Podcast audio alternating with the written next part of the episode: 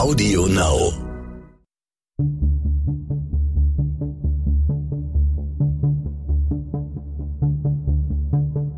Wie überführt man einen Mörder?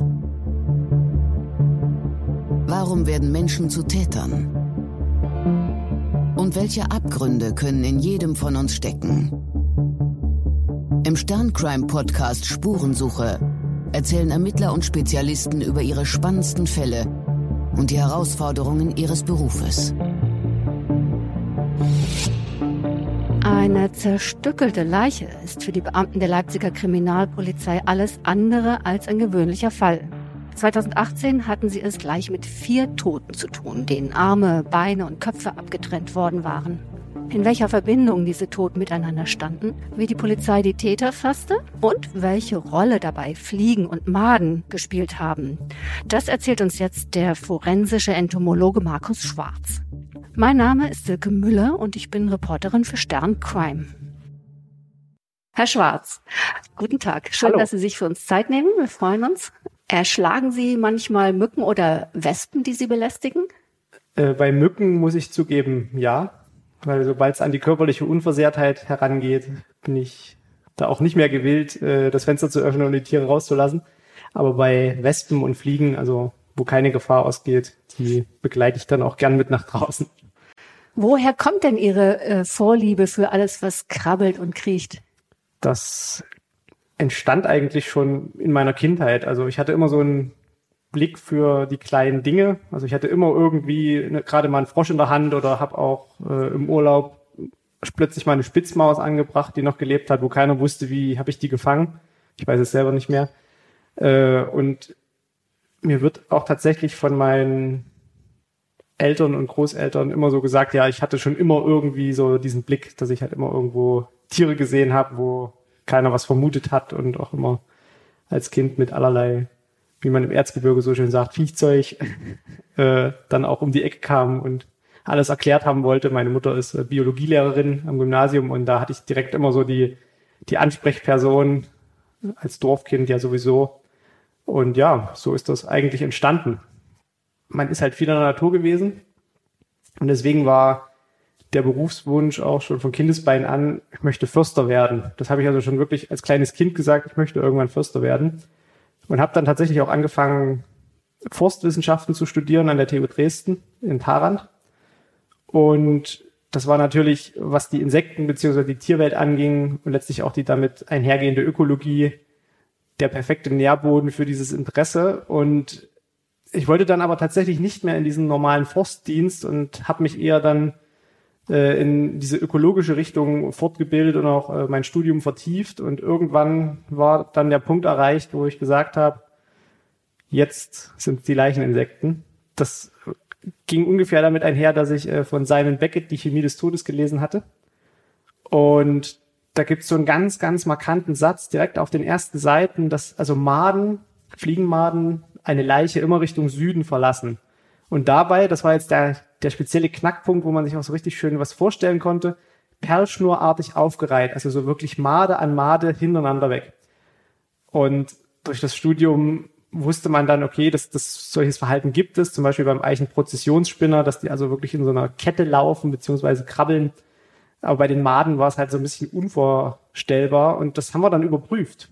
Und da habe ich dann auch mein Masterarbeitsthema draus gemacht, dass wir also eine Leiche, in dem Moment keine menschliche Leiche, sondern ein totes Schwein, äh, zwei Jahre in Folge jeweils ein Schwein, äh, in den Wald gelegt haben und geschaut haben, was passiert. Und äh, verlassen Sie das Tier in der Reihe? Nie. Sie verlassen es wirklich in alle Himmelsrichtungen, völlig unabhängig von der Lage des Schweins, beziehungsweise von der Ausrichtung, egal, die gehen wirklich in jede Richtung, suchen sich ein Versteck weil das ist eigentlich die primäre Ursache, warum diese Tiere abwandern. Die möchten also nicht an diesem toten Körper bleiben, weil da natürlich auch Fressfeinde kommen, sondern die, die kriechen weg und suchen sich irgendwo einen Unterschlupf, der eine passende Luftfeuchte und eine passende Temperatur bereithält. Ein bisschen schattig, aber auch nicht zu feucht. Und dann verpuppen die sich ganz einfach. Also Beckett, künstlerische Freiheit, literarisch spannend, aber kein True Crime. Bei Simon Beckett muss man tatsächlich sagen, äh, er ist ja auch angeblich auf diesen Bodyfarmen äh, in Knoxville in Tennessee gewesen. Und deswegen ist es mir so ein bisschen unerklärlich, warum er da diesen Fauxpas eingebaut hat. Wobei man jetzt natürlich auch nicht weiß, wie ist es in den USA, aber ich kann mir nicht vorstellen, dass die Schmeißfliegen dort ein anderes Verhalten aufweisen. Man merkt bei Simon Beckett allerdings auch äh, fortschreitend in den neueren Büchern, wenn er immer äh, in die Fachliteratur abschweift und äh, seinen Protagonisten mehr oder weniger daraus zitieren lässt. Und das von Buch zu Buch immer mehr. Also er wird präziser, meinen Sie? Ja, und man merkt den Bruch. Hm. Man merkt den Bruch im Erzählen, äh, wenn halt David Hunter äh, dann dem Zuschauer was erklärt oder im Gedanken ist, dann wird also wirklich äh, auch die Schreibart, die Schreibweise anders. Okay, aber nochmal zurück zu diesen äh, Schweinen. Wo, wo kann man denn Schweine einfach im Wald ablegen und ein Jahr lang beobachten? Das ist so ein bisschen äh, das große Geheimnis. Die äh, Fachrichtung Forstwissenschaften hatte im Tarander Wald oder hat im Tarander Wald ein großes abgesperrtes Wildgehege, was nochmal in einzelne Untergehege abgegrenzt ist. Und dort war es also möglich, völlig unbehelligt von anderen Wildtieren oder auch von Menschen einfach auch was auszulegen, ohne dass jetzt sich jemand am Geruch gestört hat oder man sagen müsste, das wird zerteilt von irgendwie Wildschweinen oder Füchsen und verschleppt und liegt dann überall rum, sondern dort hatten wir wirklich auch diese hervorragende Gegebenheit, dass wir also auch völlig unbedenklich mit Seuchenschutz und allen möglichen äh, Sachen äh, dort einfach was auslegen konnten. Und außerdem wurde dann um das Schwein herum nochmal extra ein Käfig gebaut, so dass also auch keine Krähen oder äh, zum Beispiel der Rotmilan daran konnte und irgendwas wegschleppen sondern nur die Insekten und das war also wirklich die perfekte Lage, äh, dass wir das dort durchführen konnten. Heutzutage wäre es äh, schon allein deswegen schwierig, weil äh, derzeit die afrikanische Schweinepest, also in Polen mehr oder weniger direkt vor der deutsch-polnischen Grenze steht und deswegen darf man hier also mit äh, toten Tieren auch äh, derartige Experimente derzeit vermutlich nicht mehr machen. Und wenn so ein Schwein da ein Jahr lang liegt, gibt es eine große Analogie zu menschlichen Körpern im Verhalten, im Verwesungsverhalten? Also im Verwesungsprozess auf jeden Fall. Mhm. Also es gibt eine Studie von äh, 1965, glaube ich, aus den USA. Und da wurde das erste Mal so ein äh, sogenannter Sukzessionsprozess beschrieben an Ferkeln. Und seitdem wurde der eigentlich immer wieder nur bestätigt. Also wenn man ein normal warmes Klima hat, wie jetzt zum Beispiel äh, Mitte Juni, die Sonne scheint, es sind tagsüber maximal so 25 Grad.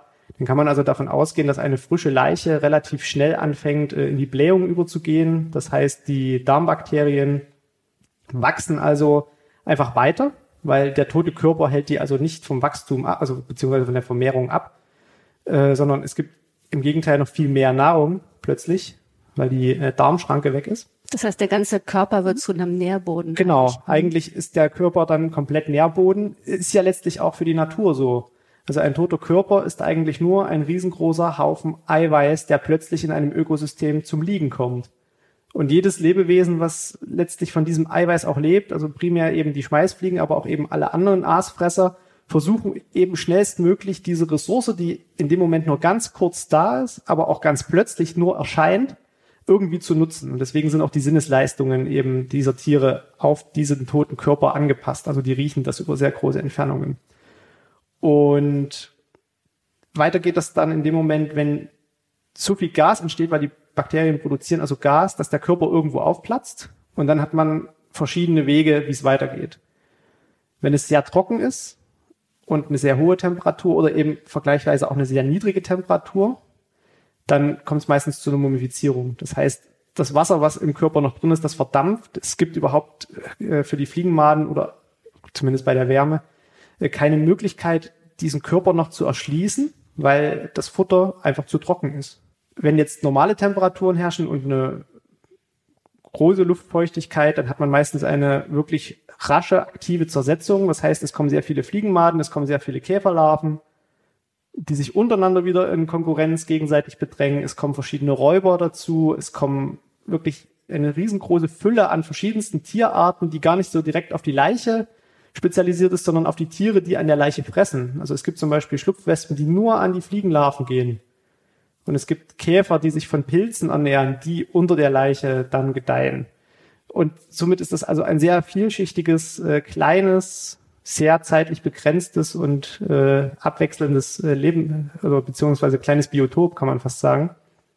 Und wenn diese aktive Zersetzung äh, dann vorbei ist, also wenn der Großteil der Masse eben weg ist, hat man so die ausklingende Zersetzung. Das heißt, Da kommen dann äh, in den meisten Fällen so sogenannte Käsefliegen. Das sind also kleinere Fliegen, die bei den Larven eine spezielle äh, Eigenschaft haben, die können nämlich springen. Oha. Die können also ihr einen Muskel im Körper anspannen und den schlagartig entspannen und dadurch hüpfen die 30 Zentimeter nach oben. Und das führt dann natürlich im Sektionssaal äh, immer zu Belustigung, wenn das die Polizisten eben nicht wissen und auf einmal fangen die Maden an zu springen. Also man merkt schon, wir bewegen uns heute hier in schlammigen, matschigen Gefilden und dabei bleiben wir auch die ganze Sendung Genau.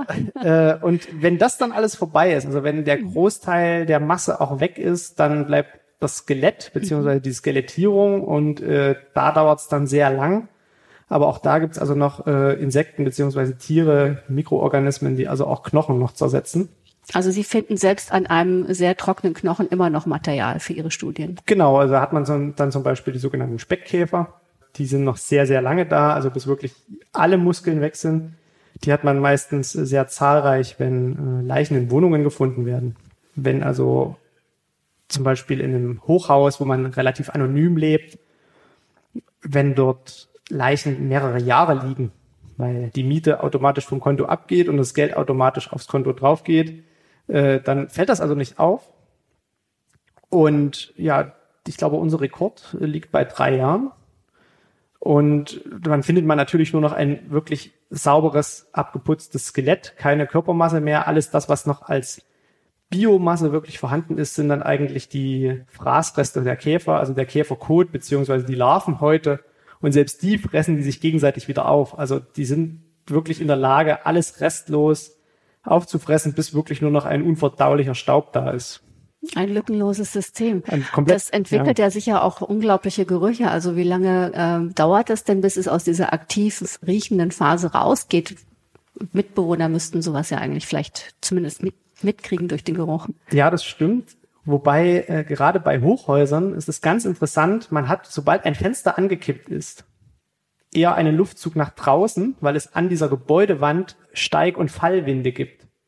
Also so wie in einem kleinen Gebirge mehr oder dann weniger. Entsteht sowas wie ein Unterdruck. Genau, dann entsteht ein Unterdruck und der Geruch geht eher raus als ins Treppenhaus. Und dadurch, dann riecht's vielleicht mal einen Tag komisch, dann macht irgendwo jemand das Fenster auf und dann stört es auch niemanden mehr. Und man fragt sich das natürlich immer, das muss doch stinken. Und natürlich, ja, es stinkt auch. Also wenn man wirklich einmal eine Leiche in einer aktiven Zersetzung gerochen hat, dann weiß man, was, also was diesen Geruch aus, auch ausmacht. Und der kann natürlich auch viele Facetten annehmen. Also das kann teilweise so weit gehen, dass das sogar davon abhängt, ob der Mensch geraucht hat oder nicht. Also das, da gibt's die verschiedensten Facetten. Das, manchmal riecht's eher süßlich, manchmal eher nach Teerpappe. Also es gibt wirklich da unterschiedlichste äh, Geruchsnuancen. Haben Sie da auch Begriffe für, Fachbegriffe für diese Nuancen? Nein. Also ja, es gibt also diesen käsigen Geruch, also wenn dann auch eben die Käsefliegen kommen, das ist eher so in dieser Ausklinkenzersetzung. Das riecht wirklich teilweise wie äh, ein gut durchgezogener Käse. Ansonsten ist es schwierig zu beschreiben. Also wenn man es wenn man es nicht im Sommer schon mal an der Biotonne gerochen hat, wenn der Nachbar irgendwie was reingeworfen hat, wo man selber nicht damit rechnet, dann kann man das eigentlich kaum beschreiben. Also es ist eher ein süßlicher Geruch, aber wie gesagt, das kann stark variieren. Mhm. Es gibt ja sehr wenige Entomologen, äh, die auch genau. wirklich in der Rechtsmedizin arbeiten in Deutschland. Ja. Ähm, ist das dann aus dieser Forstwissenschaft hervorgegangen oder es gibt ja wahrscheinlich keinen Studiengang Entomologie, oder? Nee, den gibt es tatsächlich nicht. Und man muss auch dazu sagen, dass äh, die ganzen Entomologen, die also, also wir sind insgesamt vier Kollegen an äh, rechtsmedizinischen Instituten, also eine Kollegin in Jena, ich in Leipzig und zwei Kollegen in Frankfurt. Und dazu äh, gesellen sich dann noch zwei Kollegen äh, vom bayerischen LKA. Ja, das war's dann schon. Es gibt dann noch so ein paar Kollegen, die es ab und zu mal mit betreiben, aber die jetzt nicht in ihrer Berufsbezeichnung am Institut auch wirklich den forensischen Entomologen dann auch tragen. Die sind dann also mehr oder weniger so ein bisschen äh, für alles Mögliche zuständig, meistens wirklich auch in der Biologie verankert, also mit der Mikrobiologie, also DNA äh, und so weiter. Und ich glaube, wir haben alle eine unterschiedliche Ausbildung und eine unterschiedliche Herangehensweise. Also, dass ich jetzt mit Forstwissenschaften dazugekommen bin, ist noch äh, so ein bisschen, ich würde mal sagen, fast ein Vorteil, weil man verflucht das im Studium dann immer, dass man halt Bodenkunde und Klimakunde und Standortlehre und diese ganzen Fächer hat. Also das habe ich wirklich im Studium aufs Schlimmste verflucht aber man ist wirklich froh, wenn man das dann alles wieder anwenden kann. Wenn man also weiß, wie man ein Klimadiagramm auswertet, wenn man weiß, äh, wie der Boden die Verwesung einer Leiche beeinflusst, natürlich äh, die Vegetation, auch ganz wichtig, ein ganz wichtiger Faktor bei äh, Insektenbesiedlung ist auch die Vegetation, die Sonnenscheindauer am Tag ist ganz wichtig. Also wenn es wirklich jetzt auf einer Südseite irgendwo eine Leiche liegt und die Sonne den ganzen Tag da drauf scheint, dann wird es also unglaublich warm. Das heißt, die Insekten gehen eher drunter als auf die Leiche. Und das sind also alles so unterschiedliche äh, Punkte, die man also mit so einem, mit so einem Studium dann problemlos auch äh, abdecken kann, weil man einfach irgendwo schon mal was gehört hatte, wie man das anwenden kann. Und bei den Forstwissenschaften ist dann auch noch der große Vorteil, uns wurde die Möglichkeit gegeben, im Studium direkt äh, den Jagdschein zu machen. Und dadurch habe ich also im Institut hier jetzt auch noch äh, den Fachbereich der Wundballistik mit übernommen, weil man im Medizinstudium, also zum Beispiel die Rechtsmediziner im Studium ja keine äh, Schusswaffen lernen. So, und deswegen bin ich im Institut eigentlich der, der am meisten mit Schusswaffen zu tun hat, weil ich halt aktiv zur Jagd gehe und dadurch auch weiß, wie ich damit umzugehen habe, wie die Sicherheitsvorschriften sind und dadurch halt auch einen ganz anderen Berührungspunkt habe. Und äh, die Wundballistik haben wir jetzt am Institut seit fast zwei Jahren. Und es ist wirklich eine unglaubliche Hilfe bei äh, verschiedensten polizeilichen Ermittlungen, also von der Körperverletzung bis zum Tötungsdelikt deckt das also auch wieder eine ganz andere Facette ab, die es vorher eben nicht gab. Und somit kann man halt die Forstwissenschaften wirklich auch so ein bisschen, ich will fast sagen, allumfänglich irgendwie mit anwenden. Bevor wir jetzt zu diesem sehr spektakulären Stückelmord kommen, über den wir heute sprechen möchten, fehlt mir noch der eine Link. Also wie kommen Sie denn von der Forstwirtschaft dann zur Rechtsmedizin? Das war tatsächlich das Glück, was da eine Rolle gespielt hat. Also ich habe dann nach dem Studium mit dieser Masterarbeit, also diesem Verwesungsversuch, äh, dann bei zwei rechtsmedizinischen Instituten angefragt, ob ich dort eine Doktorarbeit schreiben darf, beziehungsweise äh, ob dieses Know-how gebraucht wird. Und das Institut in Leipzig hat gesagt, ja. Und damit fing das eigentlich alles an im Jahr 2015. Und ein Jahr später erlebt Leipzig die spektakulären Stückelmorde. Genau. Da haben Sie auch maßgeblich zur Aufklärung beigetragen und vielleicht erzählen Sie uns einfach mal, wie sich das Ganze ereignet hat. Also wir sprechen insgesamt von äh, vier Leichen, die innerhalb von elf Monaten gefunden worden sind. Das ist außergewöhnlich, oder? Das ist für ein Stadtgebiet wie Leipzig schon außergewöhnlich. Also sowas gab es vorher nicht und sowas gab es auch bisher nicht wieder. Es gibt immer wieder so Einzeltaten, wo man mit Leichenzerstückelungen zu tun hat, so zum Beispiel im Jahr 2011. Da gab es also auch im Elsterflutbecken in Leipzig schon mal eine zerstückelte Leiche. In Hamburg äh, ist, glaube ich, gerade aktuell ein Fall von vor zwei Jahren, ich weiß ich jetzt nicht genau, äh, auch mit einer zerstückelten Leiche. Aber an sich ist äh, Leichenzerteilung schon etwas Selteneres. Das hat natürlich dann immer unterschiedliche Beweggründe. Der Täter will natürlich in den meisten Fällen einfach seine Spuren äh, vernichten. Und in den meisten Fällen misslingt das, weil Leichenteile nun mal auffallen, wenn die irgendwo liegen oder schwimmen oder auch dann anfangen zu riechen. Man könnte ja fast sagen, dadurch, dass er diese Leiche zerteilt, verteilt er die Spuren ja viel großflächiger. Genau, er hat dann also auch nicht nur eine große Spur, sondern er hat in dem Moment dann vier, fünf oder sechs, je nachdem, wie viele Teile entstehen, große Spuren, die also alle, sobald man das erste Stück gefunden hat, natürlich auch die Polizei mit Polizeiterrorn auf den Plan ruft, beziehungsweise mit Leichenspürhunden.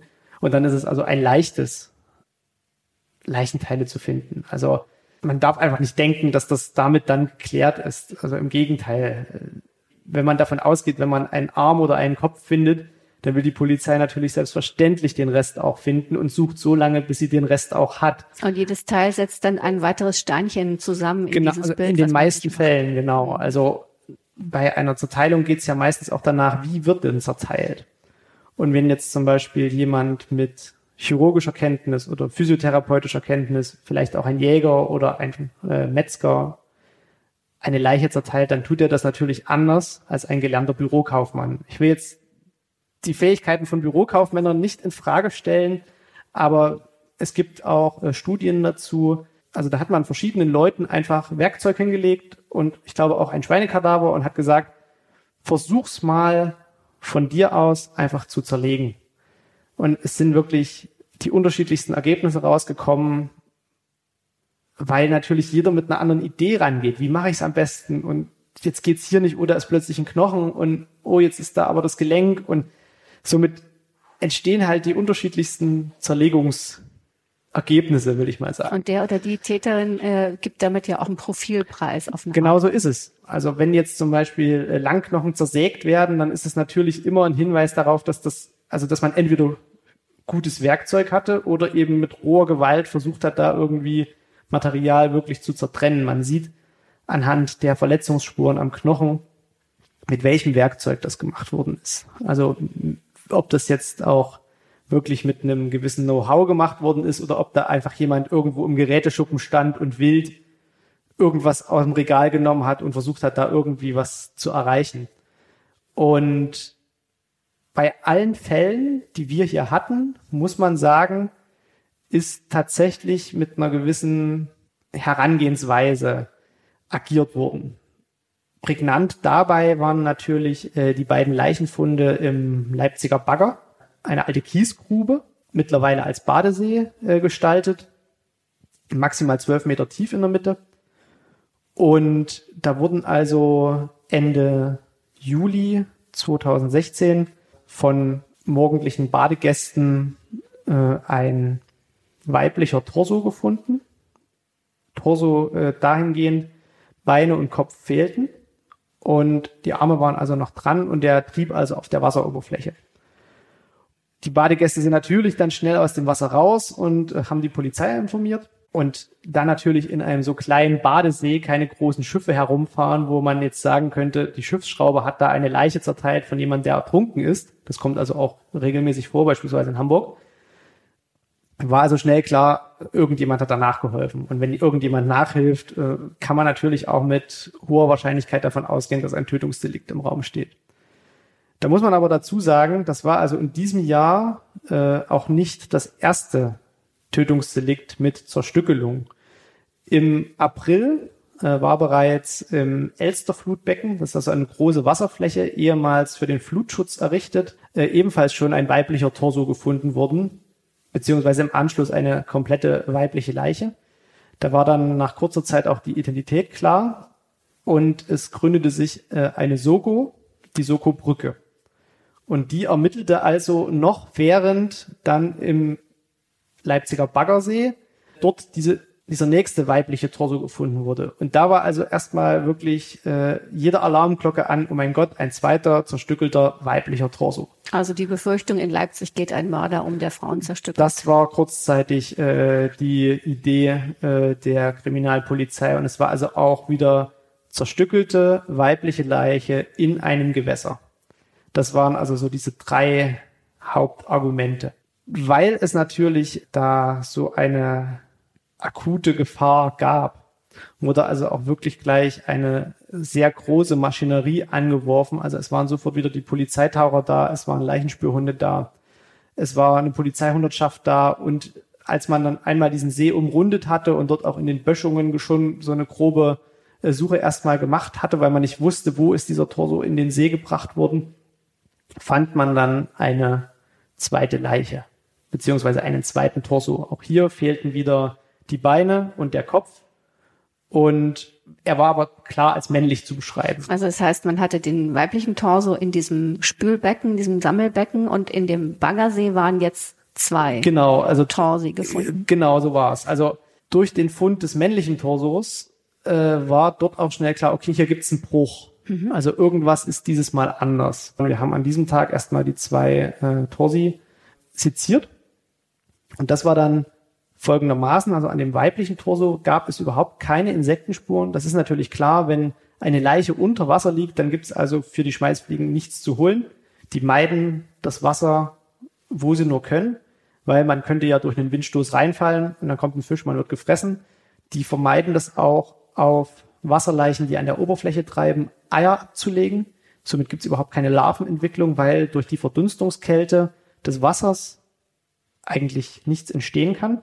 Und deswegen war dieser Torso für uns erstmal, also entomologisch gesehen, da war nichts zu holen. Das heißt, es gibt keine Insekten, die sich mit irgendwie mit dieser Wasser, mit dieser Feuchte äh, wohlfühlen. Doch, die gibt es. Das sind dann in den meisten Fällen Larven von den Köcherfliegen, die teilweise am Biofilm fressen, der sich auf so toten Körpern unter Wasser bildet, also an den Algen und auch an den Bakterien, die sich darauf entwickeln. Oder auch manchmal teilweise am Gewebe fressen. Allerdings gibt's die in diesem Baggersee nicht. Und wenn es die gibt, waren die nicht dran. Beim männlichen Torso, der aber schon ein ganzes Stück näher am Ufer lag, beziehungsweise nie dort weggetrieben ist, wie sich später herausstellte, also der weibliche Torso hat sich gelöst, die waren also mit Gewichten beschwert. Ach, die ist, lagen eigentlich am Boden. Die lagen eigentlich am Boden des so Sees, nah am Ufer, hm. auch schon in einer gewissen Wassertiefe, aber durch die Gasbildung, was ich vorhin schon sagte, treiben die also irgendwann nach oben. Und ganz interessant, man beobachtet das immer wieder, dass das vor allem nach Gewittern passiert.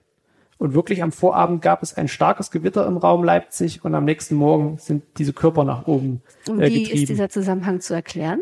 Also ich glaube, es hat so ein bisschen was mit äh, Luftdruck und Dichteunterschieden zu tun. Also ähnlich wie bei diesem Galileo-Thermometer, was früher die Rentner vor allem in der Wohnung hatten, mit diesen Glaskugeln, die unterschiedlich gefärbt sind, wo unten diese Metallplatte dranhängt, wo die Temperatur drauf steht. Die steigen ja bei verschiedenen Temperaturen und Luftdruckverhältnissen immer nach oben und nach unten. Und so ist es letztlich wahrscheinlich auch mit äh, gasgefüllten Leichen. Und gerade bei einem Gewitter ist ja schnell mit einer Abkühlung zu rechnen und auch äh, in dem Moment mit einem Luftdruckabfall. Und dadurch äh, wird das vielleicht so sein. Der richtige wissenschaftliche Hintergrund ist eigentlich auch noch gar nicht geklärt. Solange eine Leiche bei vier Grad, also am Boden des Sees liegt, da ist es also immer vier Grad kalt, passiert eigentlich erstmal nichts. Und da macht es also auch gar nichts, wenn man da irgendwie Löcher in den Bauch sticht oder irgendwie sowas. Also es wird auch immer wieder versucht, wenn es um solche Fälle geht, es ist noch genügend äh, Masse im Körper drin, dass da keine Luft rauskommt, beziehungsweise selbst wenn Löcher drin sind, sich das durch irgendein Gewebe verschließt und dann trotzdem nach oben treibt. Also das sieht man immer wieder. Da hilft das überhaupt nichts.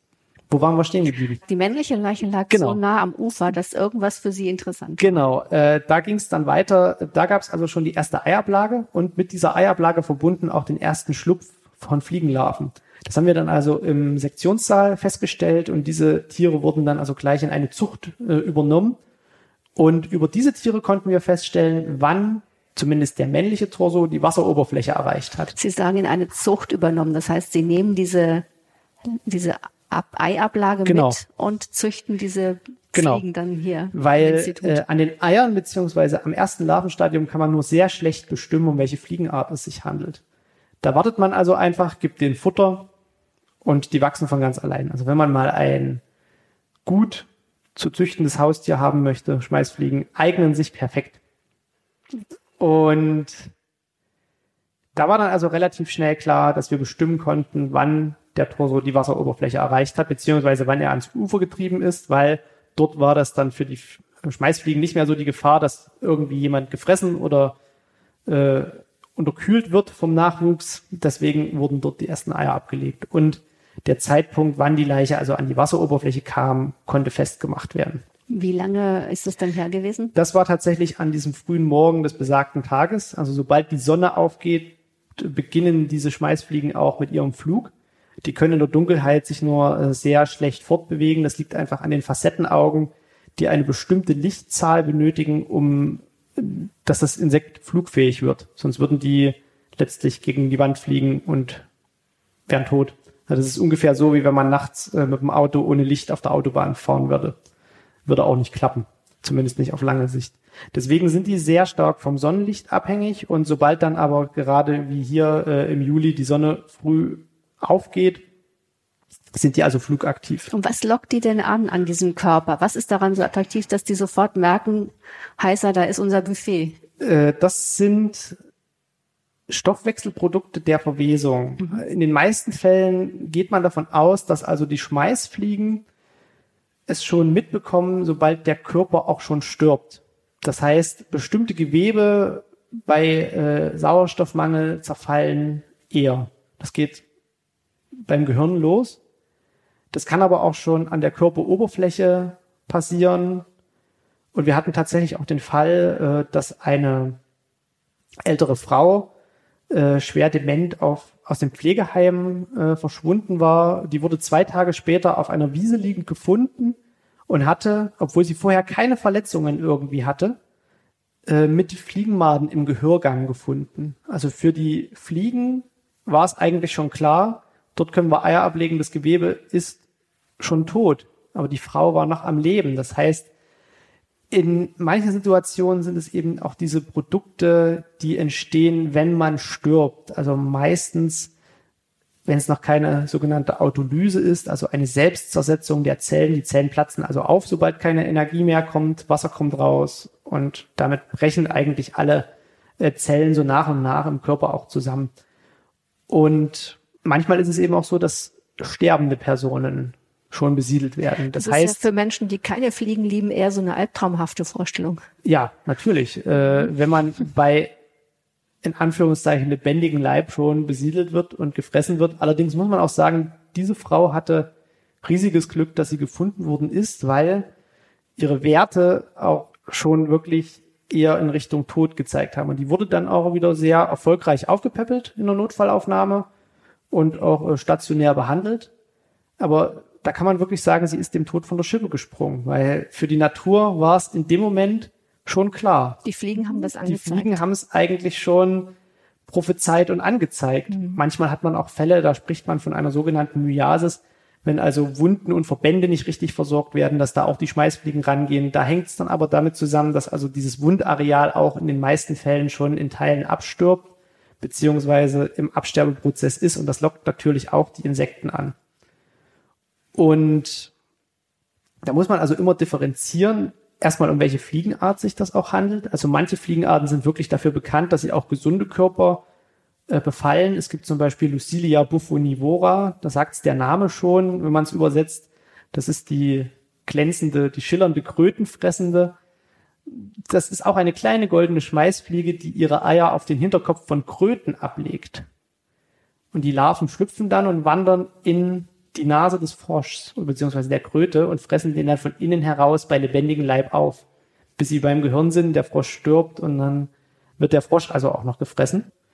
Es gibt verschiedene Fliegen, die generell als Parasiten auch agieren, auch für den Menschen. Also zum Beispiel die Dasselfliegen in Mittelamerika. Also jeder, der gerne nach äh, Mexiko reist und dort mal im Dschungel unterwegs war, kennt sie vielleicht.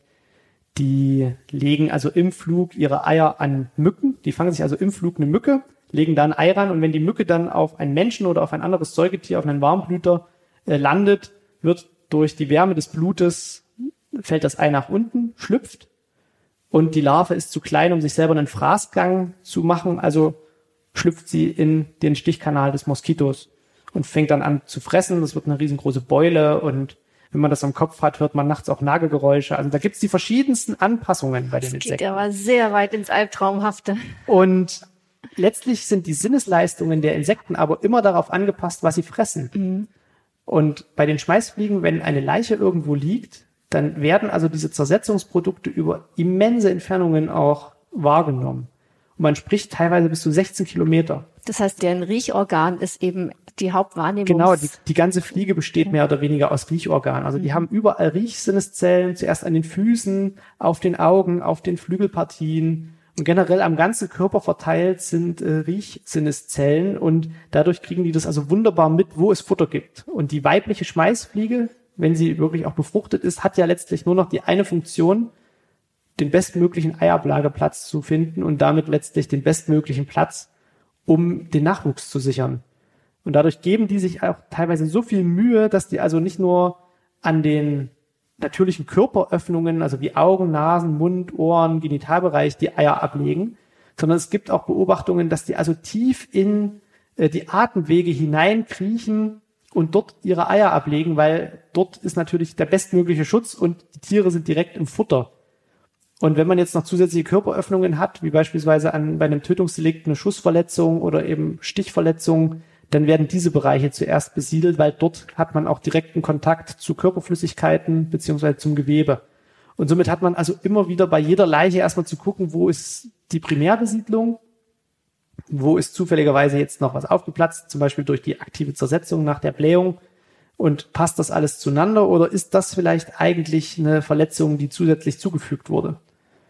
Und somit äh, ist das also für die, für die Fliegen eigentlich ein leichtes, eine Leiche aufzuspüren, beziehungsweise Nahrung zu finden, weil überall in der Luft schwirren diese Moleküle herum, für den Menschen absolut nicht wahrnehmbar, aber man hat dann eben äh, immer so diesen Eindruck, dass die Fliegen eher wissen, wo eine Leiche zu finden ist, als eigentlich die Menschen. Und auf diesem männlichen Torso hat sich da eine Fliegenart ausgebreitet, die dann genau. für Sie interessant war. Das war Lucilia sericata. Das ist eine mit der häufigsten Schmeißfliegen, die wir hier äh, in der Leipziger Region haben. Man muss dazu sagen, Leipzig hat den speziellen Punkt, dass wir hier sehr naturnah positioniert sind. Das heißt, quer durch Leipzig geht der Auwald durch. Das ist ein riesengroßes Waldgebiet. An sich sind ringsherum äh, sehr viele äh, Tagebauflächen, die mittlerweile bewaldet sind und dadurch ist Leipzig sehr grün und bietet letztlich auch äh, vielen verschiedenen Fliegenarten, die man normalerweise so entomologisch, forensisch entomologisch gar nicht erwarten würde, auch noch ein Zuhause und dadurch wechselt sich das hier wirklich, man kann fast sagen, von Stadtgebiet zu Stadtgebiet auch ab. Also je näher man an den Auwald kommt, desto naturnah, will ich mal sagen, ist dann letztlich auch die Fliegenbesiedlung beziehungsweise die Fliegenartverteilung. Sericata, also Lucilia sericata ist eigentlich so der klassische Kulturfolger des Menschen und in, Stadtgebieten äh, sehr häufig. Wir haben dann aber hier auch noch eine Population von Lucilia illustris, Lucilia ampulacea, die sehen sich alle relativ ähnlich, aber wenn man dann unter dem Mikroskop schaut, erkennt man die Unterschiede. Und die haben alle so kleine Nuancen, wie sie eigentlich ihr Leben führen, beziehungsweise wo sie primär vorkommen. Das heißt, sie geben auch geografische Auskünfte. In einigen Fällen kann man das machen, wenn man dann aber mal davon ausgeht, dass die Sinnesleistung über mehrere Kilometer funktioniert, dann ist das für den Großbereich Leipzig eigentlich nicht möglich, weil man immer davon ausgehen muss, dass also die Fliege das irgendwie geschafft hat, einfach auch mal äh, einen bestimmten Bereich zu überspringen.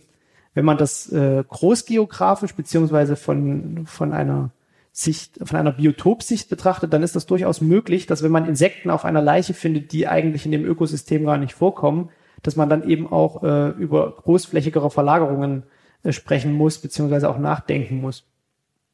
Bei dem Leichenfund äh, im Leipziger Bagger war in allen Proben tatsächlich, die dann auch später noch gezogen wurden, äh, Lucilia sericata zu finden. Das war das Spezielle an diesem Fall tatsächlich. Und als diese Leichen dann seziert waren, wussten wir natürlich, es fehlen Leichenteile. Das heißt, die kommen noch.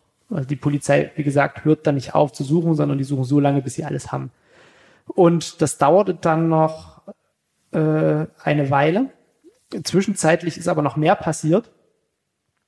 Am Folgetag wurde ich dann zur Wohnung der Opfer äh, gerufen. Also man konnte die man konnte die schon am Tag der Sektion identifizieren über die Fingerabdrücke.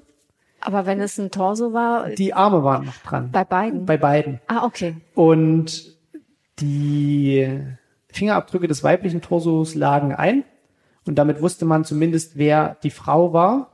Und hat dann natürlich rausbekommen, dass sie mit ihrem Lebensgefährten auch eine Wohnung äh, in Leipzig bewohnte. Und es passte dann, dass also der männliche Torso der Lebensgefährte von ihr war. Das hat man dann also auch noch relativ schnell feststellen das können. Das ließ sich rekonstruieren. Das ließ sich tatsächlich rekonstruieren. Noch am Tag der Sektion. Und dadurch, dass das aber so ein größerer Aufwand war, wurde die Wohnung für diesen Tag erstmal versiegelt und am nächsten Tag dann eben auch durch die Spurensicherung äh, in Beschlag genommen. Sehr große Sicherungsarbeit. Allerdings was bemerkenswert war, in dieser Wohnung gab es keine einzige Fliege. Wobei das ist man, ungewöhnlich. Das ist oder? ungewöhnlich, wenn man annimmt, dass die Leichen in der Wohnung gestorben sind, beziehungsweise letztlich auch vielleicht zerstückelt worden sind. Also Ihnen war schon klar, dass der Bagger nicht der Tatort sein kann. Also das war relativ schnell klar, weil äh, bei Leichenzerstückelung natürlich auch äh, in gewisser Weise Spuren hinterlassen werden und die sind nicht ohne. Also da muss man sich dann wirklich vorstellen, kleinste Blutpropfen werden da gefunden und das ist für einen Leichenspürhund auch ein leichtes, das zu finden. Und die Wohnung hatte aber mehr zu bieten. Muss man Die war wirklich. erstmal blitzblank. Die sah genau, die sah erstmal blitzblank und fliegenfrei aus und roch auch sehr sauber. Aber roch eher so sauber in Richtung Schwimmbad. Das heißt, dort wurde richtig geputzt. Und das ist bemerkenswert, wenn man eine aufgeräumte Wohnung geputzt findet, aber die beiden Bewohner zerstückelt woanders findet. Und wenn man näher hingeschaut hat, hat man dann auch so kleine Ungereimtheiten in der Wohnung gefunden. Es lagen dann zum Beispiel auf dem Fernsehtisch kleine Bröckchen, Muskelgewebe und Fett. Unter dem Fliesentisch war in eine Pressholzplatte rote Substanz eingezogen. Und somit war dann schon schnell klar, dass dort also mehr passiert war, als es den Anschein erwecken sollte. Und was ganz schnell aufgefallen ist, dass die Möbel irgendwie sehr, man muss fast sagen, ohne Sinn und Verstand positioniert waren. Also das Sofa stand an einer Position, wo man es normalerweise in so einer Wohnung nicht hingestellt hätte. Und wenn man das alles so positioniert hat, wie es war, wie es hätte sein, gewesen sein können, dann wurde auch sehr schnell klar, dass dort massiv umgeräumt worden war. Und dann kam die Stunde des Luminols. Und Luminol ist eine Flüssigkeit, die selbst kleinste Mengen von Blut sichtbar machen kann unter ultraviolettem Licht. Das fängt dann also richtig an zu leuchten. Das ist eine chemische Reaktion. Und unter verschiedenen Lichteinflüssen sieht man das also auch an Wänden, wo geputzt worden ist. Man sieht das auf Fliesen, selbst wenn richtig sauber, wenn das für einen Menschen blitzblank erscheint, macht Luminol alles sichtbar, was da mal war, solange es mit Blut in Verbindung stand. Und die Wand, an der eigentlich ein Regal stand, leuchtete komplett. Also es sah wirklich aus wie, man muss fast sagen, wie beim Metzger. War alles von Schwamm verschmierten Spuren, von Handabdrücken, von Spritzspuren. Da war wirklich alles zu finden. Also sie sprühen diese Wohnung mit diesem Luminol Genau. ein, äh, setzen dann Die, das ein, macht die, eine besondere Lichtquelle und Genau. stehen in einem Tatort. Genau. Äh, das lässt sich auch sehr gut fotografisch dokumentieren und da kommt dann meistens die Tatortgruppe des LKA beziehungsweise eben die Spurensicherung zum Einsatz. Für die ist das mittlerweile Standard. Also wenn irgendwo Blut ist, beziehungsweise ein äh, Blutspurenverteilungsgutachten noch angefertigt werden soll, äh, dann wird das also gemacht, um diese verwischten und alten Blutspuren wieder sichtbar zu machen. Und in dieser Wohnung war das wirklich ein sehr, sehr eindrückliches Bild. Und damit war also klar, die Leichen sind dort zerteilt worden. Aber nichtsdestotrotz, wir hatten keine Fliegen. Und das ist, wie gesagt, komisch. Wenn man sich die Fenster und die Türen der Wohnung genau angeguckt hat, dann konnte man feststellen, dass die relativ neuwertig waren. Die waren also kurze Zeit vorher erst wirklich auch neu gemacht worden und die Tür schloss dicht. Das heißt, da gab es keinen Spalt, da gab es kein großes äh, Schloss, wo eine Fliege hätte durchgepasst. Und die passen ja nun wirklich durch die Und kleinsten. die, die passen tatsächlich durch die kleinsten Ritzen und machen auch wirklich äh, vor Türspalt, äh, von einem Türspalt nicht Halt und kriechen unten drunter durch, nur um diese Eier abzulegen. Und das kam uns komisch vor. Und beim Verlassen der Wohnung sagte der Kommissar, mit dem ich dort war, noch, ich möchte dir noch, möchte dir noch eine Bewohnerin des Hauses vorstellen, die hat noch was zu erzählen. Und dann habe ich mich schon so gewundert, ja, was, was kommt denn jetzt noch? Und dann sind wir zwei Etagen runter, haben geklingelt und sie öffnete schon und da fing ein Redeschwall an. Und die teilte uns also mit, dass ein paar Tage vorher, so richtig zeitlich festmachen konnte sie es nicht mehr, das schwankte so zwischen zwei Tagen, dass sie also mit ihrem Ehemann beim Mittagessen gesessen hatte und auf einmal hat's gesummt. Wie lecker. Und dann hat sie also eine Fliege mit der Fliegenklatsche erschlagen und weiter gegessen. Und dann hat's wieder gesummt und das Summen wurde immer mehr und immer lauter. Und als sie den Vorhang zur Seite gezogen hat, um das Fenster zu schließen, stellte sie auf einmal fest, dass dieser komplette Vorhang über und über voll war mit goldenen Schmeißfliegen. Die also alle irgendwie so krabbelnd in diese Wohnung gekommen sind. Das, äh, diese goldene Schmeißfliege ist auch nicht das, was man so ganz normal mal irgendwie an der Wand sieht, Nee, oder? das stimmt. Also die sieht man an der Biotonne und das war dann auch so der erste Verdacht. Naja, vielleicht ist in der Biotonne irgendwas drin, was, was die Fliegen anlockt und die kommen jetzt hier in die Wohnung.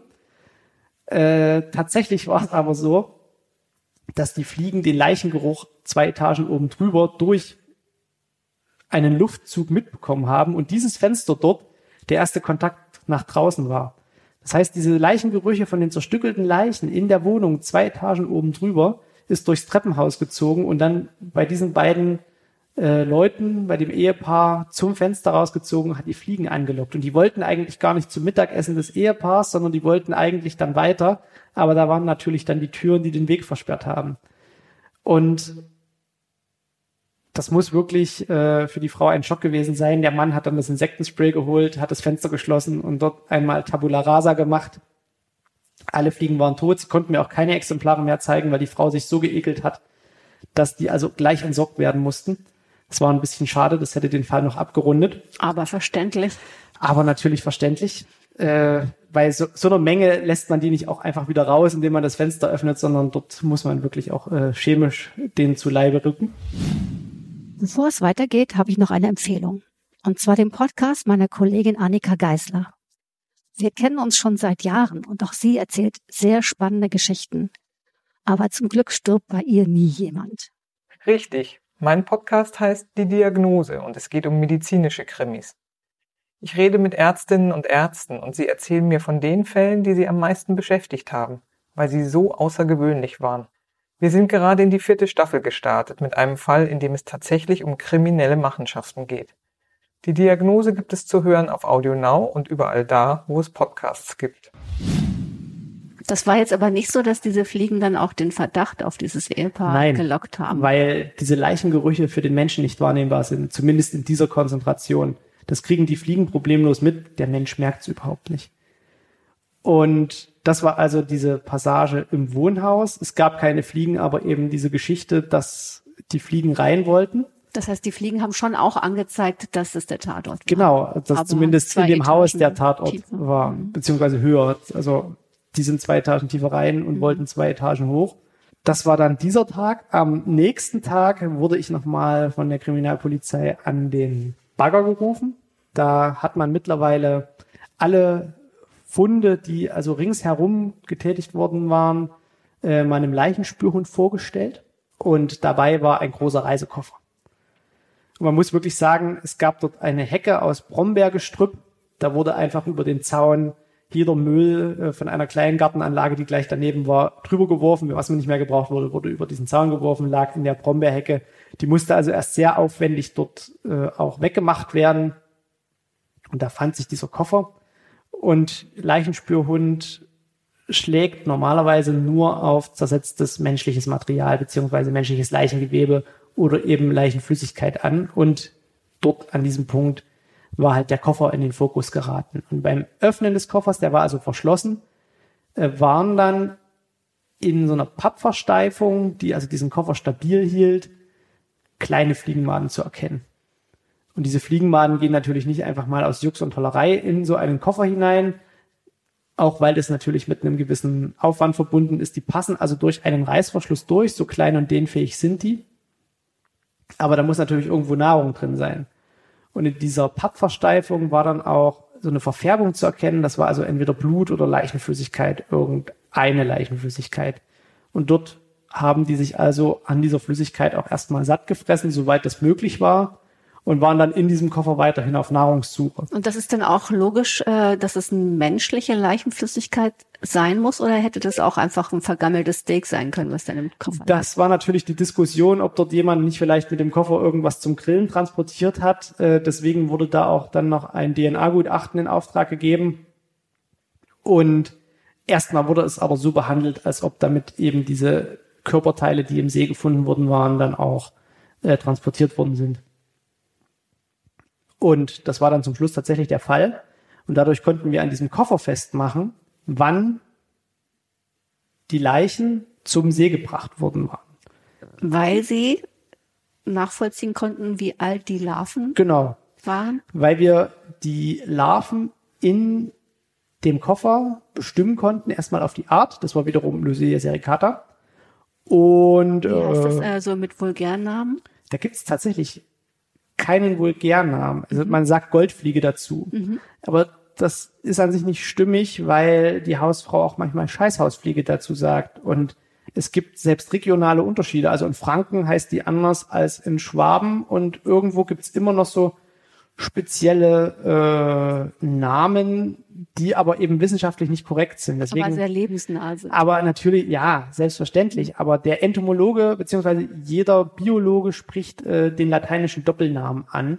Und somit weiß jeder auf der Welt, welche Art gemeint ist. Also Lucilia sericata ist immer Lucilia sericata auch in Australien, auch in Vietnam und letztlich auch äh, in Brasilien. Wenn man Lucilia sericata sagt, denken alle Biologen sofort an diese eine goldene Schmeißfliege. Und das war auch die, die in der Gardine des Ehepaars steckte. Mit hoher Wahrscheinlichkeit. Mhm. Vielleicht war es auch eine andere, das wissen wir nicht, weil es wurde ja kein Exemplar aufgehoben. Interessanterweise wussten wir also jetzt, wann der männliche Torso zumindest wieder an die Wasseroberfläche gekommen war und wir wussten, wann letztlich zumindest auch die Leichenteile Kontakt mit diesem Koffer hatten, mit hoher Wahrscheinlichkeit während der Verbringung an den See. Und die Polizei war auch da relativ schnell und konnte die Videoüberwachung des öffentlichen Nahverkehrs sicherstellen weil ein Zeuge gesagt hat, ja, irgendjemand ist hier am frühen Morgen mit dem Koffer dahin gekommen und hat irgendwie komische Bewegungen im Wasser gemacht. Und das konnte er sich nicht erklären. Und da war dann schon relativ schnell klar, der kommt aus Richtung der Bushaltestelle. Um Gottes Willen, wenn der die Leichenteile nur nicht mit dem Bus dahin gebracht hat. Das war tatsächlich so. Er ist mehrfach mit dem Koffer, mit den Leichenteilen drin im öffentlichen Nahverkehr zur Zeit des Berufsverkehrs hin und her gefahren und hat dort die Leichenteile von der Wohnung der Opfer in diesen See verbracht. Es gab dann noch einen Tag für die Ermittlungen, nämlich in der Zwischenzeit konnte ein Tatverdächtiger ausgemacht werden, der Wertgegenstände der Opfer bei einem Second-Hand-Laden verkaufen wollte. Und das fiel irgendwie auf, weil ich weiß nicht, um welches Telefon es sich handelt, auf jeden Fall konnte dieses Telefon nicht verkauft werden, weil es irgendwie schon eingeloggt war irgendwo. Und dadurch äh, war dann auch schnell klar, dass also zumindest in irgendeiner Verbindung zu den Opfern äh, der Tatverdächtige stehen musste. Und es war dann auch äh, bei den weiteren Ermittlungen, das gestaltete sich dann also relativ zügig äh, schnell klar, wer das ist, dass es Vorstrafen gab. Äh, es wurden dann noch die zwei Zeugen, die ihn eigentlich auch als Täter identifiziert haben, von ihm selbst beschuldigt, dass sie ihn angestiftet hätten, die Sachen zu verkaufen und dass sie eigentlich die Schuldigen sind. Also da war dann zwischenzeitlich nochmal so ein bisschen auch ein Drive drin für die Polizei. Also uns hat das ja letztlich gar nicht betroffen. Und als dann klar war, wer das ist und wo der wohnte, war dann also auch noch die äh, Täterwohnung bzw. Tatverdächtigenwohnung äh, ganz interessant. Und das war ein altes Abbruchhaus, wo also mehrere Mietparteien, wenn man das so nennen kann, drin gewohnt haben. Da hatte sich also jeder irgendwie ein Brett vor eine Tür gestellt und diese Wohnung, die dahinter lag, als sein Eigentum hm, betrachtet. Es wohnten also mehrere Leute in dem Haus. Überall waren wild Stromkabel gezogen. In einer Etage weiter oben hat es auch schon mal gebrannt. Das war so die Mülletage, da wurde also von jedem der Müll hingeworfen. Und äh, zur großen Verwunderung aller hat auch dort nochmal ein Leichenspürhund angeschlagen. Das war also, der, der Mann bewegte sich in so einer Art obdachlosen Milieu scheinbar, oder?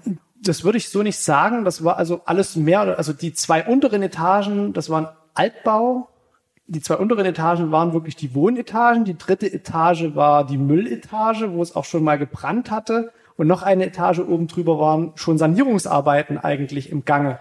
Also das war eine komplett äh, illustre Zusammenstellung von, von Bauzuständen. Und dass sozusagen die Hinweise auf diesen Mann kamen, hatte das damit zu tun, dass die Polizei massiv gefahndet hat, auch ja, in der selbst, Öffentlichkeit. Selbstverständlich. Das war dann relativ schnell klar, dass das also räumlich begrenzt gewesen ist. Also diese Busstrecke von der Opferwohnung zum Leichenfundort war also auch relativ kurz und prägnant. Also in Leipzig fährt man keine großen Strecken. Leipzig ist räumlich gesehen relativ äh, kompakt gebaut.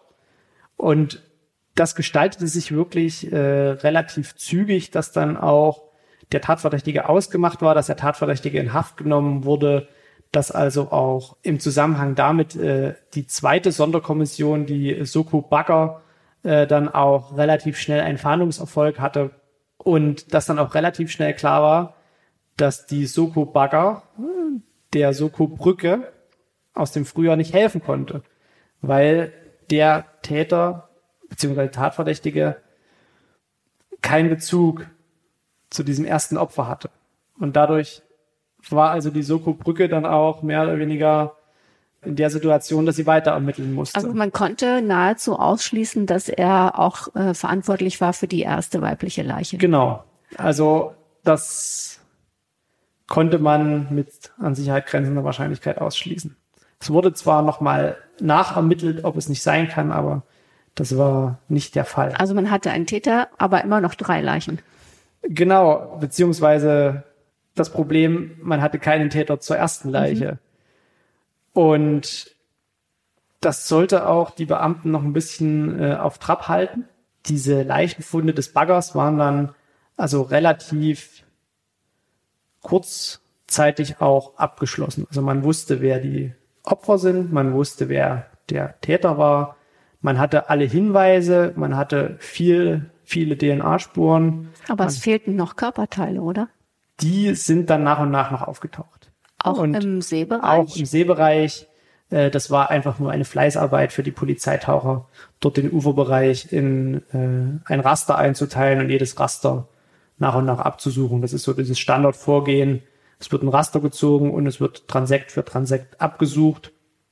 Und hatte er dann die einzelnen Teile jeweils verpackt und auch wieder beschwert oder? Genau, Teile davon waren beschwert. Äh, manche Teile gehen auch so unter erstmal, die Beschwerung war jetzt auch nicht mit so großer Mühe befestigt, dass man sagen konnte, da hat er sich Mühe gegeben, das hätte, wäre lange so gewesen.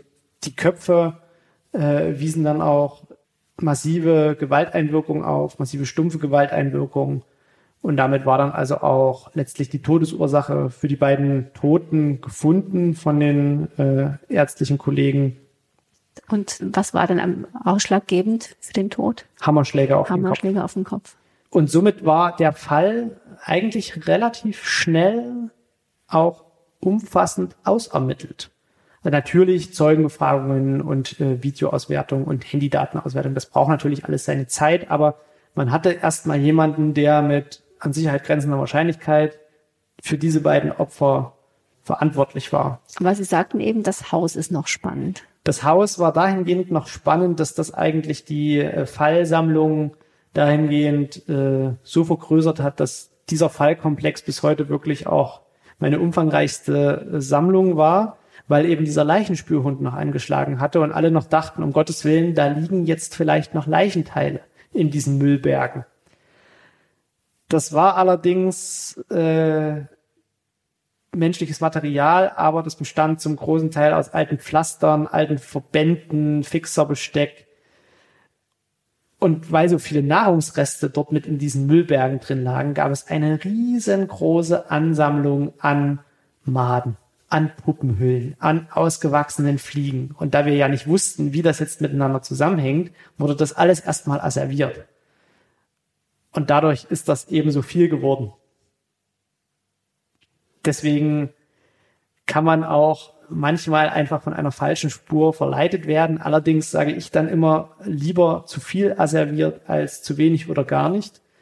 Und natürlich, sowas ist auch nie umsonst. Also Teile von diesen Tieren sind dann zur Polizei gegangen als Lehrmaterial, als Ausstellungsmaterial und damit ist also sowas auch nie umsonst und es nimmt ja auch nicht viel Platz weg.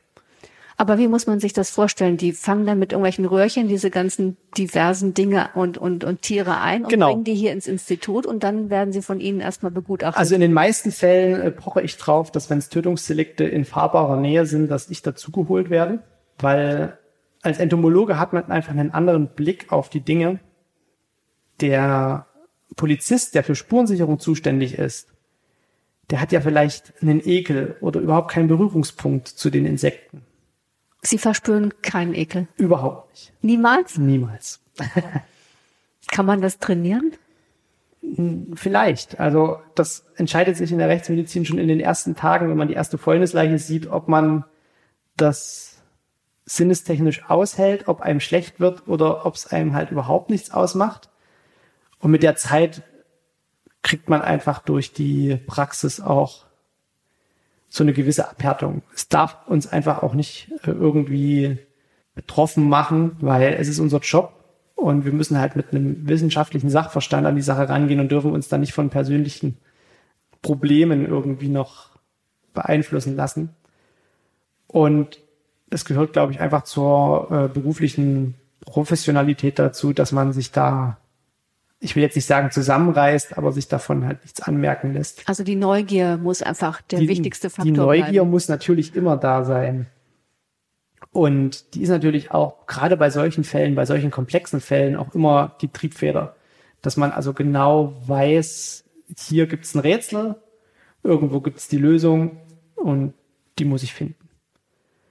Und gerade in diesem Fall war es interessant, weil wir haben die ganze Zeit versucht, die Entomologie für die Polizei in Sachsen verständlich zu machen, warum wir sie eigentlich brauchen. Weil es ist immer noch nicht bis überall hindurchgedrungen, dass die Entomologie wirklich ein wichtiges Werkzeug ist und letztlich genauso ein wichtiges Werkzeug wie die DNA-Analyse auch.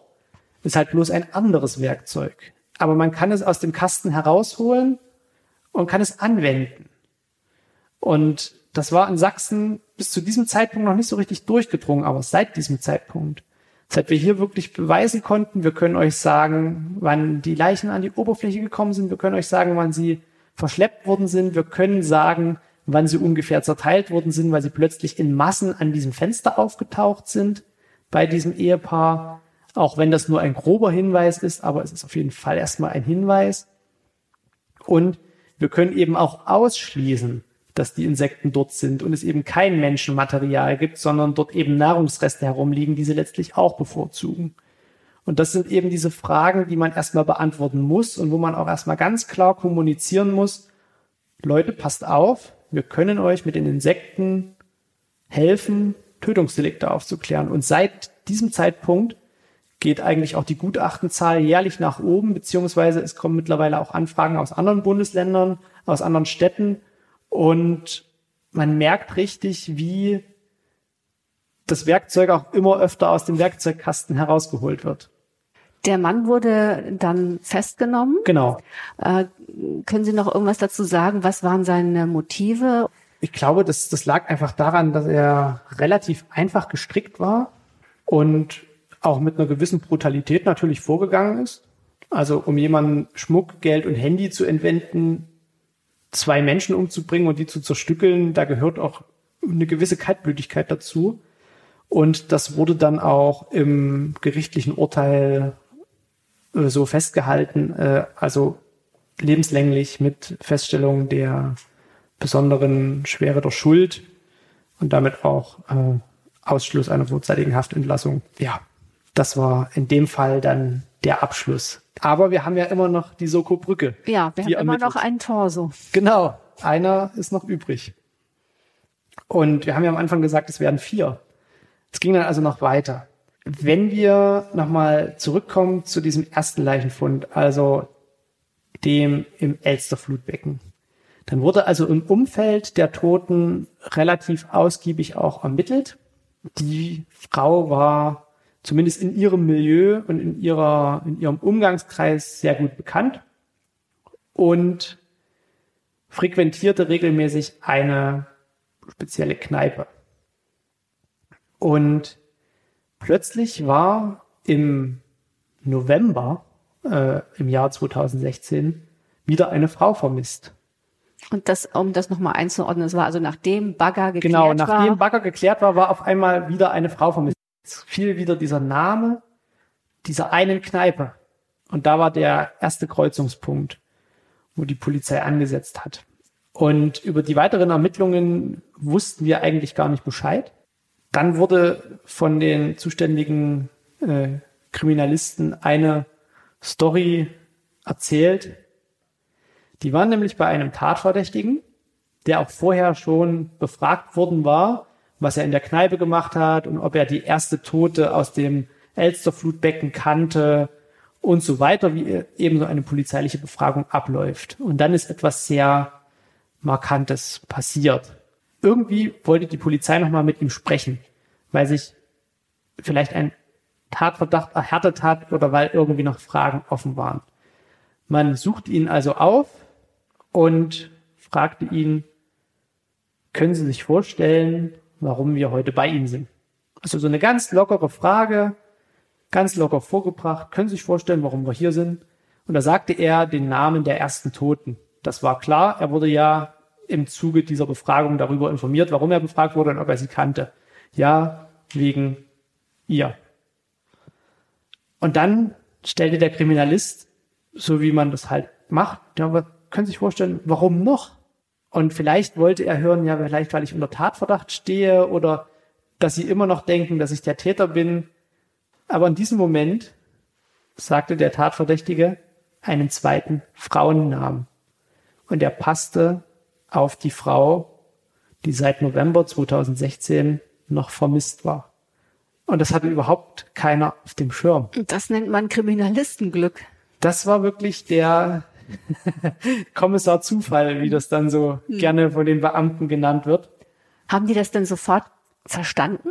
Oder hat es, es ein bisschen gedauert? Es wurde sofort verstanden, aber erstmal nicht so richtig, ich will nicht sagen realisiert, aber manchmal kommt man ja durch eine glückliche Fügung zu einer Information oder man findet etwas wieder. Und ich glaube, es war eher so ein Gefühl von, aha, ja, jetzt ergibt das Sinn. So, und auch an diesem Tag war es dann also wieder so. Aber dann äh, verwandelt sich ja auch der Mann vom möglichen Zeugen hin zu einem Verdächtigen. Selbstverständlich. Verdächtigen. Ja. Das ist ja auch äh, rechtlich hat, relevant. Genau. Also wie das dann weiterlief, sie haben ihn dann belehrt, dass er also in dem Moment einen, ein Tötungsdelikt gestanden hat. Das war ihnen klar und das mussten die sofort das, realisieren, ja, jetzt müssen wir den auch anders behandeln. Genau, also mhm. er, da bestand überhaupt keine Fluchtgefahr mehr oder ja, ähnliches. Sie ja. hatten ihn ja. Aber es ist ja auch ein Moment, wo man äh, als Polizist äh, sehr schnell auch Fehler machen kann, weil es es geht ja wirklich Schlag auf Schlag zu verstehen, was hat er gerade gesagt, genau. was bedeutet das für ihn und auch für uns. Ja, also ich glaube auch, dass die Beamten und das kam dann auch aus dieser Schilderung so, so heraus, dass also wirklich, dass sie völlig überrumpelt waren, dass also auf einmal noch ein zweites Tötungsdelikt gestanden wurde, was man so zwar auf dem Schirm hatte, dass jemand vermisst wurde mit diesem Namen, dass man ja aber bis zu diesem Zeitpunkt überhaupt nicht davon ausgehen konnte, dass, dass sie wirklich tot war. Und ich glaube, das war wirklich in diesem Moment so diese, dieser Punkt. Und es wurde bei uns wieder so ankommuniziert, ja, es gibt vermutlich noch ein Tötungsdelikt. Also könnt ihr euch darauf vorbereiten, dass also auch im Dienst noch was kommt. Und es war genauso, wie man das wirklich vielleicht aus dem Krimi auch so kennt. Ich bin also mit dem Fahrrad nach Hause gefahren, hatte das zwar noch im Hinterkopf, dass es ein Tötungsdelikt gibt. Und in dem Moment, wo ich den Schlüssel ins Schloss stecke, klingelt das Handy. Ja, Markus, du musst noch mal kommen. Und da war dann also auch im direkten Wohnumfeld des Täters äh, auch wieder ein Torso gefunden worden. Dieses Mal wirklich nur der Torso, also ohne Arme und Beine und ohne Kopf. Der war in einem alten Abbruchhaus im Keller unter Sperrmüll äh, versteckt.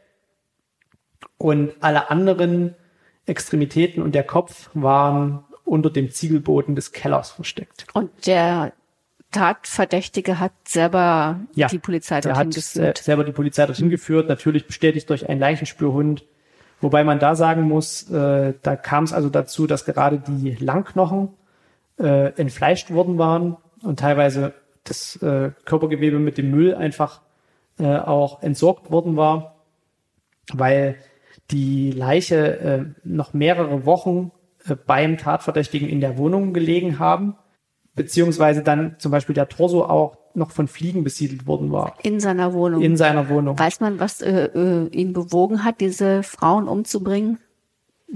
Da ist man sich nicht so richtig drüber im Klaren. Bei der einen äh, hat er behauptet, dass sie umgebracht werden wollte, dass sie also eigentlich Suizid begehen wollte und er ihr dabei geholfen hat.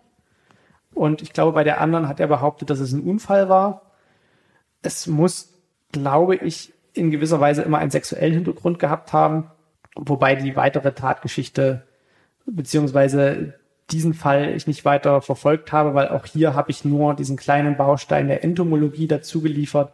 dass wir also feststellen konnten, dass auf dem Torso Fliegenmaden waren, die sobald sie mit Minusgraden in Kontakt gekommen sind, dann auch abgestorben sind. Aber solange sie noch in der Wohnung gelegen haben, äh, mit dem Torso zusammen, äh, dort auch noch wachsen konnten. Und dadurch ließ sich also auch der Tatzeitraum äh, relativ eng an das Vermisstendatum heranbringen, beziehungsweise nach seinen Aussagen dann auch abgleichen, weil wir äh, sind ja nicht nur da, um jemanden letztlich die Schuld zu beweisen, sondern letztlich auch, um Aussagen einfach auf Plausibilität zu prüfen das ist ja eigentlich immer so, dass man nicht immer davon ausgeht, dass jemand der Täter ist, sondern dass man auch Aussagen einfach überprüft. Und er hat wirklich in seinem Geständnis Zeiträume angegeben, die genau das, was wir an Ergebnissen an den Insekten gefunden haben, dann auch bestätigt haben. Das passte also alles. Die Frau starb also kurz nach, äh, beziehungsweise im Zeitraum äh, des vermissten Zeitraums auch. Und auch, dass sie noch bis Anfang äh, Januar also fast einen Monat oder ein bisschen über einen Monat in der Wohnung gelegen hat bei offenem Fenster, äh, während also der Leichnam auch zerteilt worden ist. Das war also alles plausibel und äh, damit war das zumindest dann ein Teilgeständnis, weil äh, zum Beispiel wie sie umgekommen ist, war, glaube ich, nicht mehr feststellbar, weil äh, es um Drosselung und ein Würgen ging und gerade in diesem Halsbereich eben auch diese, diese Schnitte der Leichenzerteilung äh, gesetzt waren. Also in dem Moment war das jetzt äh, nur für mich diese, diese Bestimmung der Plausibilität mhm. der Aussagen des Tatverdächtigen. Und dass es im Januar stattgefunden hat, bedeutet, dass Fliegen in der Wohnung waren oder gibt es die um die Jahreszeit eigentlich gar nicht? Also es gibt äh, kältetolerante Arten. Ja. Also wo man auch weiß, dass es die schon auch zur Eiszeit äh, in Europa gab, weil man einfach diese Fliegenart beziehungsweise die Puppenhüllen zum Beispiel in ausgegrabenen Mammut- und Wollnashornschädeln gefunden hat. Die haben natürlich auch damals an den Tieren schon gefressen und 11.000, 12.000, 15.000 Jahre letzte Eiszeit ist ja noch nicht so lange her, relativ gesehen. Wenn das also in einem schlammigen äh, luftabgeschlossenen Untergrund liegt, bleibt dieses Chitin sehr, sehr, sehr, sehr lange erhalten. Chitin ist diese Hülle. Genau, ist also das, das, das Körper, das Exoskelett, das externe Skelett der Insekten besteht aus Chitin und das ist ein sehr widerstandsfähiger Stoff, wenn er richtig gelagert wird. Und damit ließen die sich also auch in eiszeitlicher Umgebung noch nachweisen. Und die sind vor allem heute dafür bekannt, dass sie im späten Herbst, im milden Winter, also in Leipzig wird es im Winter nicht richtig kalt, und vor allem auch im frühen Frühjahr schon aktiv sind. Die wachsen dann zwar wesentlich langsamer und es braucht alles ein bisschen länger, aber genau das war ja der Punkt. Dieser eine Monat, wo eine Leiche in der Wohnung lag, kam also irgendwann, weil er immer durchgelüftet hat, damit es nicht riecht, kam irgendwann eine Fliege, hat ihre Eier abgelegt und die Insektenentwicklung begann also so langsam. Und letztlich ist es dann auch so, dass wir darüber eigentlich genau das erwartbare Ergebnis auch in den Insekten gefunden haben.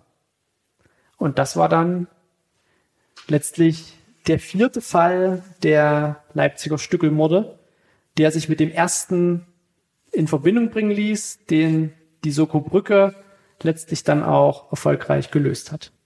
So war das. Fliegen, Fliegen über Fliegen. Fliegen über Fliegen. Und da sind wir ja noch nicht mal bei den Käfern. Die kommen ja dann später erst noch dazu. Da müssen wir, glaube ich, eine Fortsetzung aufnehmen. Vielleicht. Was unterscheidet das? Also warum waren in diesen Fällen nur Fliegen relevant? Weil natürlich in einem städtischen Gebiet, also Käfer, einige dieser Aaskäfer zum Beispiel sind gute Flieger. Die kommen auch wirklich über große Distanzen angeflogen. Aber gerade bei Wohnungsleichen beziehungsweise in einem Stadtgebiet richtig urban geprägt, haben die einfach keinen Lebensraum. Also zum Beispiel der gerippte Totenfreund Thanatophilus sinuatus, der auch wirklich das, wo Thanatophilus sinuatus auch tatsächlich die Übersetzung zu gerippter Totenfreund ist, der ist tagaktiv, fliegt mäßig gern und liebt eher das Offenland. Und dadurch würde man den, wenn man den in der Stadt findet, auch schon wieder die Frage stellen, Moment, wie kommt der hierher, wenn jetzt nicht gerade ein großer Park daneben ist, wo das Gras auch noch hoch steht und vielleicht noch alles ein bisschen naturbelassen ist, sondern es sind halt immer so diese Schmeißfliegen, die in der Stadt den Ton angeben. Sobald wir wirklich irgendwo ins Offenland gehen, also wenn im Umkreis von Leipzig Leichenfunde sind, dann haben wir auch immer gleich wirklich eine komplett andere Fauna. Da gibt's Kurzflügelkäfer, da gibt's Stutzkäfer, da gibt's Aaskäfer, da gibt's Mistkäfer und so weiter und so fort. Und bei den Wohnungsleichen ist meistens nur mit einer Fliegenbesiedlung zu rechnen, beziehungsweise wenn sie länger liegen, kommen dann eben irgendwann die Speckkäfer noch dazu. Und wo kommen diese Speckkäfer dann her? Das Interessante dabei ist, dass die fast jeder in der Wohnung hat. Die sitzen da und warten und lauern, ob die lauern Nahrung kommt. dass irgendjemand stirbt, aber die ernähren sich von Hautschuppen, von Nahrungsresten. Also ganz gerne in Wohnungen mit Teppich, in Wohnungen mit alten Möbeln, wo es noch Ritzen und Spalten gibt, wo Fussel reinfallen von der Kleidung. Solche Sachen. Wo Staub hinterm Schrank liegt, wo Haare liegen, gibt's auch verschiedene Käfer, die also auch Haare noch äh, verwerten können und Federn vom Bett, vom Kissen und so weiter. Und wenn man auf alte Möbel steht, hat man eigentlich auch immer irgendwo noch Mitbewohner. Das heißt doch immer, dass man auch eigentlich mit solchen Mitbewohnern gesund lebt. Ist das, stimmt das oder ist es eher so, dass man die besser aus seiner Wohnung vertreiben sollte? Also sie machen zumindest nicht krank. Mhm. Also das ist jetzt, wenn man keinen Massenbefall damit hat, sondern wirklich diese Grundpopulation. Manche Speckkäferarten leben auch in der Blumenerde äh, und ernähren sich dort von trockenem Substrat. Dann ist das kein Problem. Wenn man jetzt natürlich eine größere Population Schmeißfliegen in der Wohnung hat, dann sollte man vielleicht mal wieder den Biomüll rausbringen oder irgendwo liegt halt. Oder bei den Nachbarn klingeln. Oder bei den Nachbarn klingeln. Äh, da gibt's ja auch die gruseligsten Stories, dass dann also, wenn in einer Wohnung oben drüber eine Leiche lag, äh, die Maden sich quasi beim Abwandern in die Dielenböden verzogen haben und dann durch die Zwischendecke quasi zum Loch für die Lampe wieder rausgekommen sind und aus der Lampe rausgefallen sind. Ich sehe Ihre Augen aber schon leuchten bei solchen Geschichten. Naja, also man hofft immer, dass einem das nicht selber passiert und natürlich rein statistisch passiert einem das auch nie, aber man stellt sich dann schon vor, wie das für die Person ist, die unten drunter wohnt und auf einmal guckt man so, oder man sieht eine Made und fragt sich, wo die herkommt und dann schaut man zur Decke und da kommt schon die nächste gepurzelt. Ich glaube schon, dass das einigen Leuten wirklich die Gänsehaut in den Nacken treibt. Und ich finde es halt einfach nur interessant, wie die Natur permanent um uns herum auch ist und wirkt. Also es gibt ja keinen Moment, in dem wir jetzt sagen könnten, ja, hier macht die Natur gerade nichts, sondern sie ist ja immer da und wird halt nur allzu gern ausgeblendet. Und der Mensch ist ja auch prädestiniert dafür, dass er eigentlich natürliche Abläufe komplett ignoriert, solange sie schön sind. Das führt jetzt leider dazu, dass ich irgendwie äh, bei jeder Fliege, die sich in meinem Büro zeigt, äh, äh, leicht nervös werde. Naja, man muss ja immer davon ausgehen, gerade bei den Schmeißfliegen, der Schmeißfliegennachwuchs kann ja nur dadurch aufwachsen, dass er an toter biologischer Substanz gefressen hat. Was das dann ist, ist erstmal dahingestellt. Aber anders können diese Tiere also nicht von ihrer, von ihrem Ei zu ihrem Fliegendasein heranwachsen. Die müssen an toter biologischer Substanz gefressen haben. Und es gibt noch viele andere Fliegenarten, äh, die noch viel spektakulärere Lebensweisen haben, die uns aber so ein bisschen verborgen sind. Äh, das können Sie aber alles im Buch nachlesen.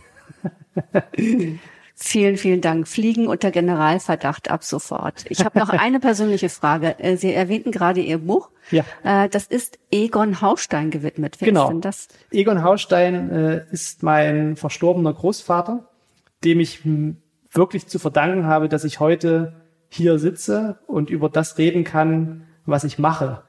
Weil er wirklich so eine Leitfigur in meinem Leben auch war und mich immer mit dieser Begeisterung, die ich für die Natur hatte, auch unterstützt hat.